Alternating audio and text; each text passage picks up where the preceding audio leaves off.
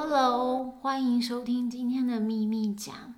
你现在那边几点钟呢？我这边是大概下午快一点半吧。然后今天是二零二一年的十二月二十一号，距离年底就只剩下十天了。天啊！然后今天天气其实阴阴凉凉的。那我为什么会选在今天来做这个开台的仪式呢？当然不是因为我去翻农民历，主要是就觉得天哪，只剩下十，只剩下十天，我可以去兑现我今年对自己的一个期许。然后其实我大概在今年的十月多吧，然后我就开始有想做 podcast 这个念头。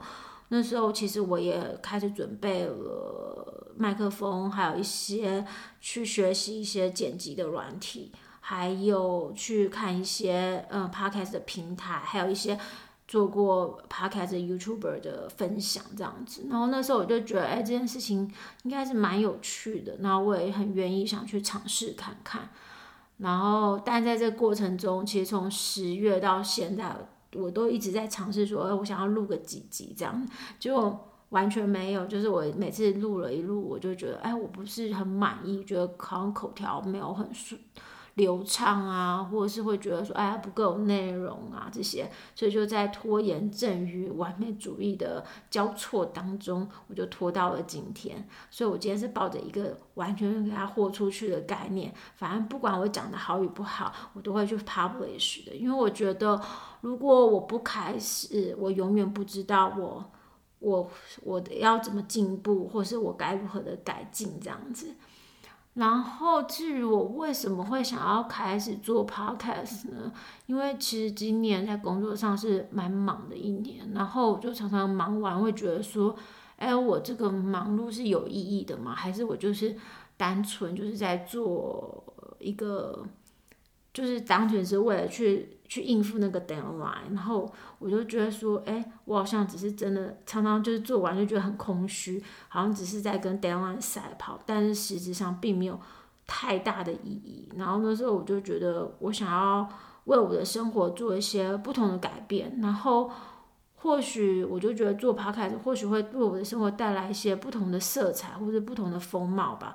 因为如果就是要，我觉得如果要长期经营这个频道，其实是需要大量的去学习一些新的资讯，或者是不管是阅读啊，或者是去接接受新的资讯，我觉得这都蛮重要。因为不然你如果只是讲个讲个垃圾话或闲聊几集啊，就会无聊了。所以我觉得。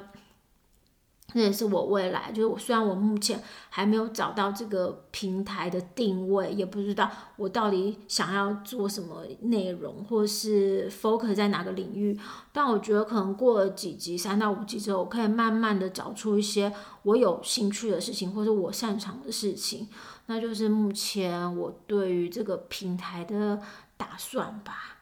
所以呢，我现在非常开心，因为我已经完成了我第一个二零二一年的第一个 podcast，然后就希望，虽然现在还没有真正的定位或者是一个嗯、呃、明确的方向，但暂时就让我来陪你 kill time 吧，就是不管是失眠的夜晚，或是无聊的时候，等车的时候，你都可以来听听看这个 podcast，就希望就是。虽然如果没内容也没关系，at least 是陪你 kill time 的，就是至少达到一件目的这样子。